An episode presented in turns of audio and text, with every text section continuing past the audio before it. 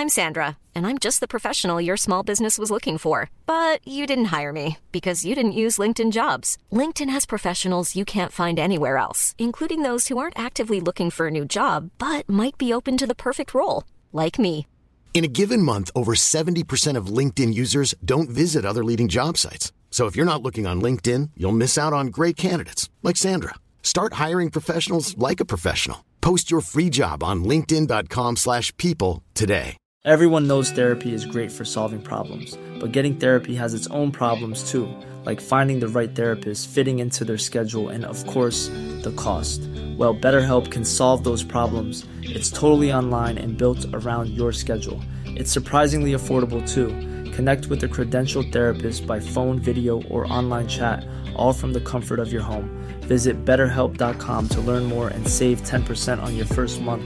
That's BetterHelp, H E L P. El rock siempre da de qué hablar en Flash Black. Solo hay distintas formas de hacerlo. Conducido por Sergio Albite y Jorge Medina. Un podcast 100% satanizado. Rock por siempre en Flash Black. Cuando hablamos de los cimientos del heavy metal siempre nos referimos al origen. A Led Zeppelin, Judas Priest, Black Sabbath, Deep Purple, ACDC, Scorpions. Pero cuando hablamos de Thin Lizzy, una de las bandas más grandes de hard rock de los 70 y la más grande de rock de Irlanda, sin duda. Sean todos bienvenidos y bienvenidas, mi nombre es Sergio Albite, un nuevo episodio de Flash Black, en lo que llegamos a la sexta temporada, estamos en estas entregas individuales. Saludos al George Medina, quien por cierto se echó un gran programa de Tomberlane y Television, y hoy me voy a referir al mejor álbum de Thin Lizzy, el que hizo que se volviera una gran banda y que incluso llegara un poquito a opacar a Queen en un tour que hicieron en conjunto en los 70. Y me refiero a Jailbreak, este disco de 1976, que fue su sexto material y el cual de verdad hizo que tuvieran éxito, porque ya llevaban cinco álbumes y ninguno les había pegado, o al menos no había tenido los resultados que ellos habían esperado. Pero antes de entrar en materia y en todos los detalles y producción que rodeó a este gran álbum Jailbreak 1976, los quiero invitar a nuestras redes. Estamos en Instagram y Twitter como arroba flashblackpod y en TikTok como arroba flashblackpodcast. Ahí pueden encontrar contenido de calidad que además complementa muy bien estos episodios del podcast.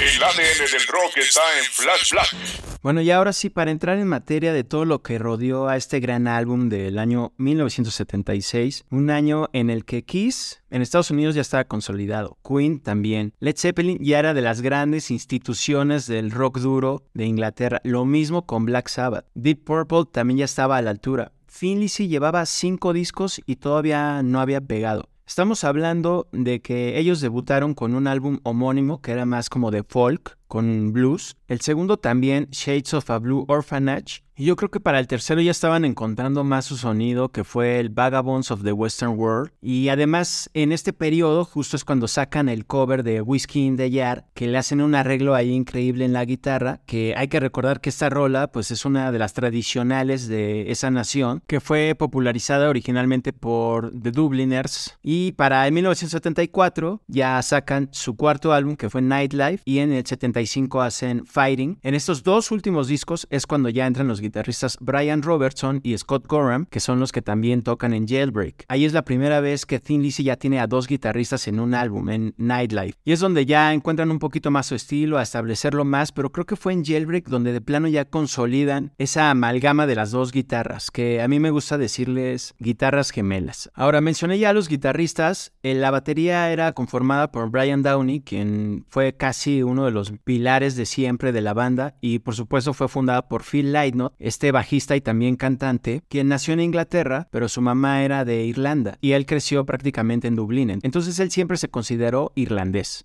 Ahora, después de Fighting, que es donde yo considero que ya se empieza a escuchar un poquito de lo que se manifiesta del todo en Jailbreak, su disquera Vertigo Records les da como la última oportunidad, les dice, oigan, pues la verdad es que no han generado ventas, al menos no las que esperábamos. No sé, piénsenlo, ¿qué quieren hacer? ¿Quieren hacer otro disco? Les damos una última oportunidad o de plano pues se echan un descanso y ven qué hacen o no sé, forman otro proyecto. Thin Lizzy no se esperaba el éxito que iban a tener con este álbum de Jailbreak y a ciencia cierta yo creo que no se esperaba nada. No solo en Irlanda, sino también en Estados Unidos. Para este álbum reclutan al productor John Alcock, quien fue productor también de The Who. Se dice que al principio él no estaba muy impresionado con el material que Thin Lizzy había hecho, pensaba que las canciones prometían, pero no eran espectaculares, por lo que él empezó como a hacer sugerencias, empezó a afinar, pulir y a tratar de convertir estas rolas en unas más comerciales, porque la meta era llegar al radio y que tuvieran mayor difusión, que tuvieran mayor impacto entre la gente. Entonces en diciembre de 1975 se meten al estudio Ramport en Londres junto con Alcock, tenían un demo de 15 canciones, Scott Gorham cuenta que de esas 15 eligieron 10 e incluso de esas 10 no estaba la rola que terminó siendo el primer sencillo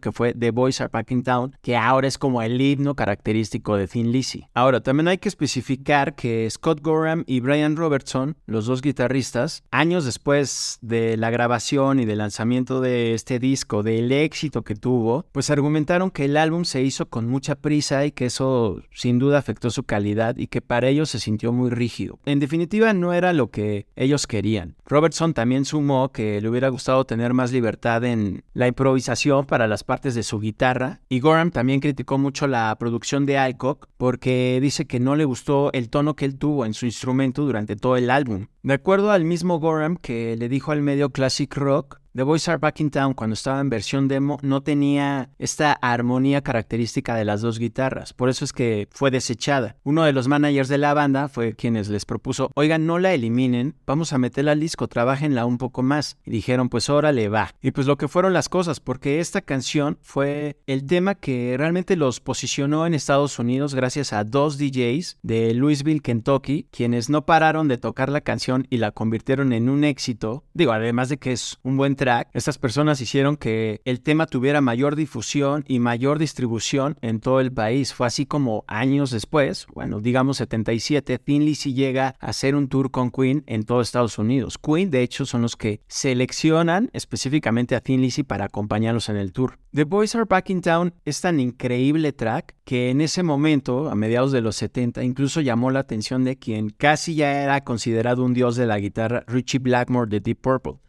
Hay que decir que en 1976 no había un grupo tan parecido a Thin Lizzy. Digamos que este concepto de las dos guitarras melódicas interpretando mismas notas a la vez que se armonizaban entre sí, no lo tenían otras bandas de la época. Quizás se puede decir que The Eagles y The Allman Brothers lo hacían, pero basado en un sistema del country con acordes mayores en las guitarras. Thin Lizzy lo que hacía, utilizaba acordes menores y fue así como comenzaron a componer y sobre todo fue en Fighting de 1975, como lo mencionaba, ¿no? Ahí es donde ya se puede ver algunas pinceladas de Jailbreak. Y como casi siempre en el rock, todo lo bueno surge de accidentes, esta forma de vincular estas dos guitarras, armonizándose, tocando lo mismo, que suenen de una forma completamente gemela, se dio porque estaban en el estudio grabando, Robertson había hecho una línea de guitarra, el ingeniero de audio tenía una especie de retraso de cinta de varios segundos en la guitarra y cuando lo escucharon se dieron cuenta que se retroalimentaba en armonía, que se oía muy bien y de ahí en adelante se volvió una característica de estos dos guitarristas Robertson y Gorham que consolidaron desde mi punto de vista de una forma magnífica en Jailbreak. Crearon un sonido muy genuino, muy inconfundible y años después muchas bandas lo copiaron, como Judas Priest, ese modelo de guitarras gemelas lo tomó para varios de sus discos, hasta la fecha lo sigue haciendo, en los 80 también lo hizo Def Leppard,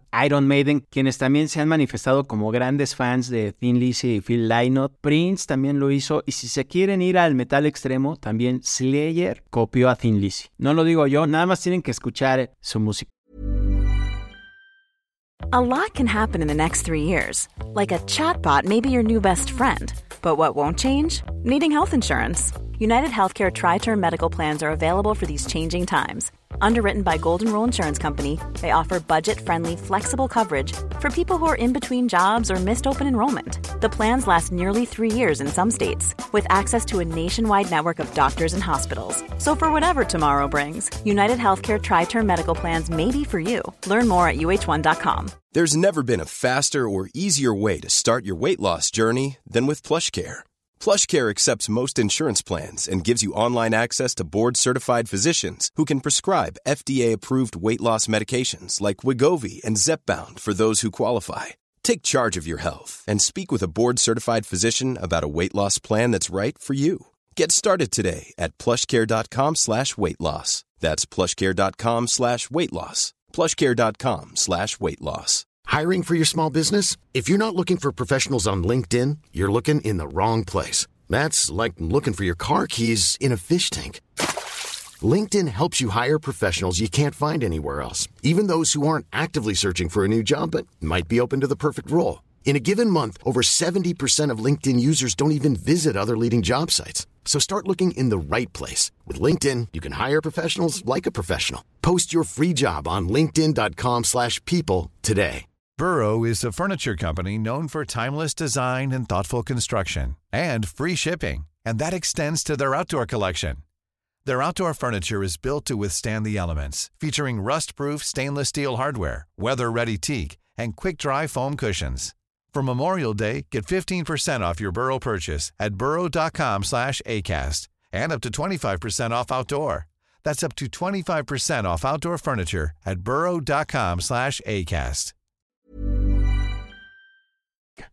Y bueno, esto de las guitarras gemelas es algo que se extiende a lo largo de todo el álbum de Jailbreak. Por supuesto, predomina en el sencillo The Boys Are Back in Town. Algunos críticos de la época también citan el álbum de Born to Run de Bruce Springsteen como una gran influencia en Jailbreak de Thin Lizzy. Y creo que eso sí se puede notar mucho en las canciones de Cowboy Song y también Romeo and the Lonely Girl, que le dan todavía más diversidad al sonido de esta banda en el disco. Por ejemplo, también está el track Warriors, que es uno más heavy, más rocker, y yo diría que tiene mucha influencia de Jimi Hendrix. Eh, Phil Lynott se escucha muy parecido en la voz a Hendrix cantando, y el solo de guitarra creo que es innegable que también está muy en el corte del músico estadounidense. Otra de las canciones que adornan esta gran producción es la Emerald, que es una oda a las raíces celtas de Irlanda. El solo es un duelo de guitarras, pero el previo del solo es todo un poema de lo que ya he dicho hasta el cansancio en este episodio, guitarras gemelas. Ahora también por supuesto hubo polémica en la producción, digo, además de lo que comentaban Robertson y Gorham, de que pues habían tenido algunos roces con Alcock, pues en donde de plano Robertson se negó a tocar fue en el track de Running Back, porque tanto el productor como Lightnote decidieron utilizar aquí a músicos de sesión para que justamente sonara más comercial, e incluso lo consideraron como primer sencillo antes de The Boys Are Back in Town. Es un tema como muy influenciado por Van Morrison, y yo diría que también tiene un sello un poquito feliz, sea, suena a una canción feliz y digamos que no tan rockera, tiene teclados, tiene saxofón y Robertson quedó totalmente ofendido por estas decisiones que se negó a grabar en este track. Lo curioso es que en el 2011, o sea, más de 30 años después, él hizo la versión que quería, que era como originalmente la había pensado y la había arreglado con un toque eh, blusero y lo hizo en su disco Diamonds and Dirt, que fue donde finalmente pudo concebir esta versión de Running Back. Ahora la canción que le da nombre al álbum es Jailbreak. Abre el disco, es uno de los mejores temas para mí de inicio de un álbum, estoy casi seguro, de todos los tiempos. Tiene arreglos perfectos en las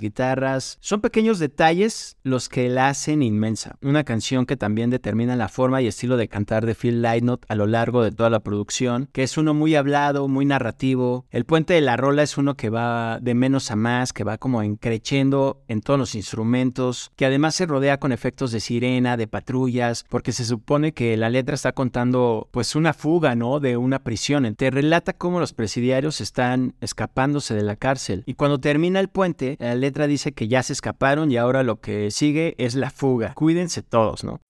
El ADN del rock está en Flash Black. Para mí, Thin Lizzy son los reyes sin corona del rock irlandés, una banda que se deshizo en 1983. Lightnot continuó con otros proyectos, después formó una banda que se llamó Brand Slam. En 1986, pues él muere casi 10 años exactos de la salida de Jailbreak. Justamente este pasado 4 de enero cumplió 37 años de que se fue, murió por consecuencias de abusos y adicciones. Tiene una estatua de bronce en Dublín y la banda en general también goza de una exhibición en el Museo del Rock and Roll Irlandés. Tengo una amiga que, por cierto, le mando saludos a Isel, que vive en Portugal. Se lanzó a Irlanda a visitar este museo y me compartió algunas fotos muy chidas de esta exhibición. Para mí, creo que Lizzy es la banda más grande de Irlanda, muy por encima de YouTube. Y van a decir, pero pues, es que YouTube como que ha llegado a, a más gente, ¿no? Se mantiene vigente, claro. Pero bueno, Bono no tiene una estatua en Dublín. En la actualidad, Lizzy existe como más como una banda tributo a lo que fue, también como en homenaje a Phil Lynott. Solo se mantienen entre sus filas Scott Gorham, el guitarrista, y también el tecladista Darren Wharton, quien entró al grupo en 1981. Los demás son músicos invitados, pero a la vez reconocidos como Scott Travis de Judas Priest, Troy Sanders de Mastodon en el bajo, también pasó por ahí Tom Hamilton de Aerosmith. Y desde que hubo una especie de reunión de Thin Lizzy en 1996, se mantuvieron activos hasta 2010. Después anunciaron que iban a hacer un nuevo álbum. Scott Gorham tomó una decisión que a mí me pareció correcta y muy inteligente, que fue grabar con otro nombre y no bajo el de Thin Lizzy. Se cambiaron a Black Star Riders y en el presente tienen cinco álbumes de estudio, aunque Gorham en el último ya no tocó, él ya se salió, pero todavía tiene presente a Thin Lizzy para hacer algunos shows. Se suponía que iban a hacer una gira en 2022, no pasó. A ver si en el 2023 ya por fin pasa, que realmente es tocar los clásicos de Thin Lizzy y no más, ¿no? Jailbreak, la verdad, fue un parteaguas en la carrera de Thin Lizzy. Gracias a ello, y como les mencionaba al principio, hizo que Thin Lizzy se fuera a Estados Unidos, empezara a tocar en grandes festivales, alternara con Queen. Queen se los llevó de gira y Lizzy hacía tan grandes shows, tan muy buenas presentaciones, que empezó a ver ahí un poco de riña con Queen porque los estaban opacando un poquito y no se suponía que fuera así. Pitchfork, un sitio que es muy exigente con las calificaciones a los álbumes, o sea, da calificaciones como de 4 o 5, cuando es increíble el disco llega a darles un 7 o algo así. Jailbreak tiene una calificación casi, casi perfecta de 9.1. Después de este álbum,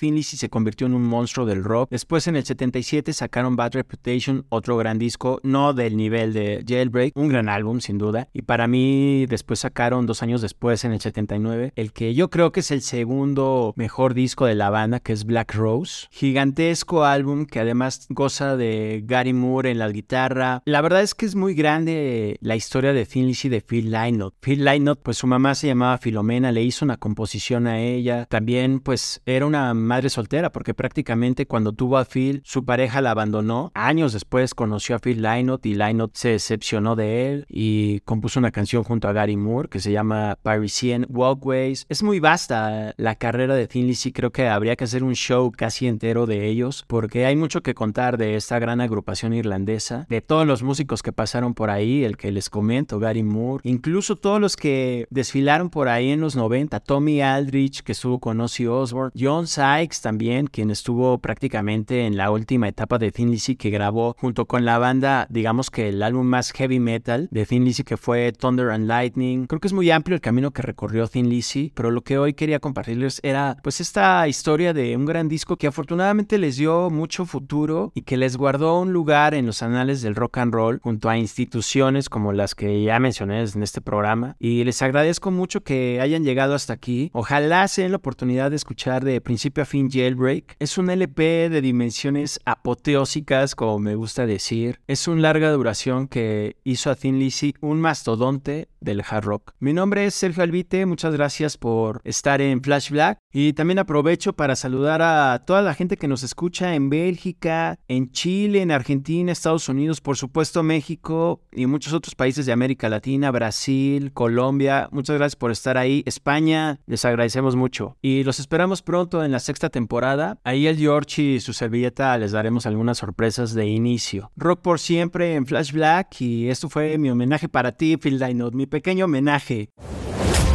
Rock por siempre en Flash Black. Conducido por Sergio Albite y Jorge Medina. Flash Black. El ADN del rock está en Flash Black.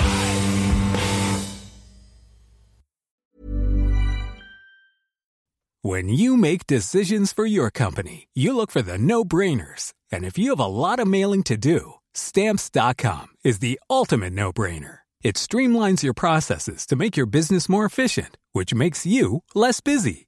Mail checks, invoices, legal documents, and everything you need to keep your business running with stamps.com. Seamlessly connect with every major marketplace and shopping cart. Schedule package pickups and see your cheapest and fastest shipping options from different carriers. With rates up to 89% off USPS and UPS rates. And with the Stamps.com mobile app, you can take care of mailing and shipping wherever you are. Make the same no brainer decision as over 1 million other businesses with Stamps.com. Sign up with Code PROGRAM for a four week trial, plus free postage and a free digital scale. No long term commitments or contracts. That's stamps.com.